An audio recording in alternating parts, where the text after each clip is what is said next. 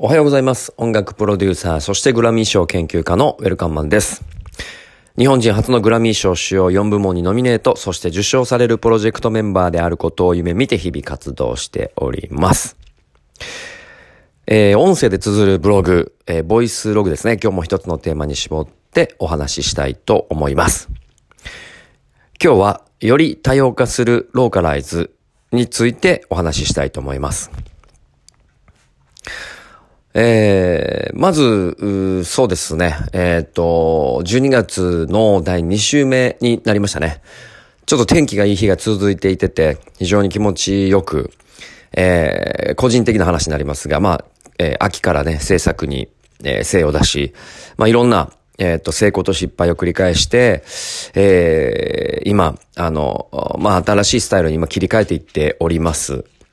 で、コンテンツの種類も、まあ映像系が多かったんですけど、今は、えー、ロードトゥーグラミーの、えー、ブログだったりとか、ポッドキャストだったりとかをまた強化したり、あの、自分自身も21年、22年、23年まで、えー、見据えて、えー、自分の立場とか、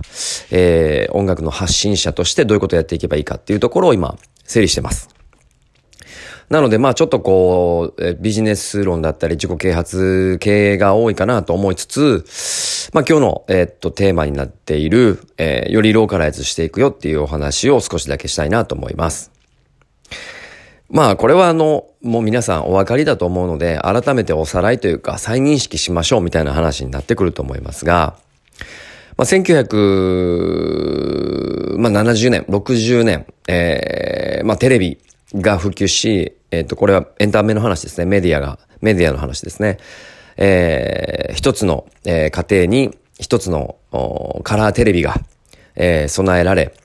えー、みんなはそのテレビに釘付けになって、えー、エンターテインメントの世界を目指した人は多いと思います。これはあの、情報が一本化していた。あとは新聞が強かったりとか、えー、していたので、情報が一本化しており、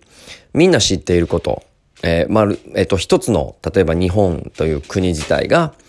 一つの大きい情報を共有していてて、えー、そこに、みんな足並みが揃っているというのが、まあ、わかりやすい戦後、えー、エンターテインメントが復旧してきた大きい流れになっています。で、1980年、まあ、70年ぐらいから、えー、っと、海外のトレンドとかも、まあこれも戦後なんですけど、戦後の後からだと思いますが、よりね、テレビとともに、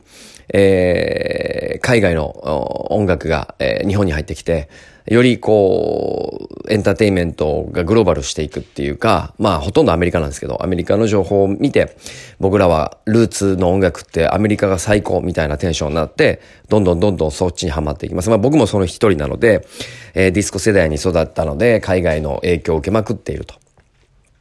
まあそんな状態ですね。で、えー、1990年代、コンピューター、Windows が一般家庭にも出てき、パソコンの普及率が、まあ、すこぶる上がってきて、スマホができてっていう流れを見てきたときに、情報が多様化していっ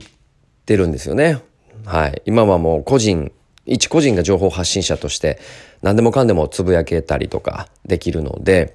えー、情報がローカライズ、えー、情報が一本化じゃなくなったと、多様化していってると。今新聞を取っている若者はほぼいないと思いますし、えー、年配の方はまだやっぱり新聞に頼りながら情報収集している人もいます。あとは、えっと、コロナの感染者数もテレビを見てね、毎日毎日チェックしている人もいれば、スマホのニュースを開いてチェックしている人もいます。僕はコロナの情報に関しては少し、全体の2割はテレビ、で、8割は、えー、スマホから情報を得ています。まあ、パソコンでもそうですが。えー、専用のサイトで、えー、感染者数を追っかけているような状況です。あとは YouTube の、えー、専門家の方がお話ししている話を、え聞いたりだとか、まあ、そういうところで情報を得てますね。そういうことで、まあ、情報が今度多様化になってきて、えっ、と、多様化しすぎているということですね。逆にこれがフェイクニュースと言われることだったりとか、本質がどれなのかもうわからなくない、わからなくなったぐらい情報が今度多様化しました。で、情報が多様化していくと、人それぞれの考え方、得てる情報がもう個人個人違うくなってくるので、次何が起きるかっていうと、その小さいコミュニティのローカライズが多く増えていくと。えー、一本化になっていてた、あの、まあ、昔のね、えー、一つの情報でみんなが足並み揃えて同じことを知っていたものから、情報が多様化することによって、えー、コミュニティコミュニティで情報を共有し、コミュニティコミュニティで、えー、統一した情報になっていくと。こういうことになってきます。例えば、えっ、ー、と、僕であればあ、音楽学校の専門学校の講師をしているので、えー、学生たちと共有する情報は僕たちだけだが分かっているんだけど、外には出ない、出てないというか、まあ出してない、隠してるつもりないんですけど、出ないですよね。これが一つのコミュニティとした場合、それぞれのコミュニティ、コミュニティで、えー、それぞれの情報を持っていてて、それが自分の周りの中で唯一信用できる情報だとみんな認識していくわけですね。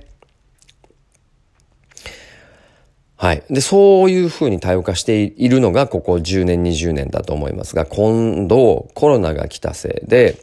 情報の多様化、そしてコミュニティのローカライズっていうところがまた変わろうとしています。えっ、と、これはまあラジオトークでもよく言ってますが、えっ、と、これからは今まで会ってきたアナログの人たちとの人脈が非常に重要で、このコロナ禍において皆さん友達増えましたか？自分が信用できる友達ってこのコロナ禍において増えましたか？僕はなんかあの、増えたというよりも、より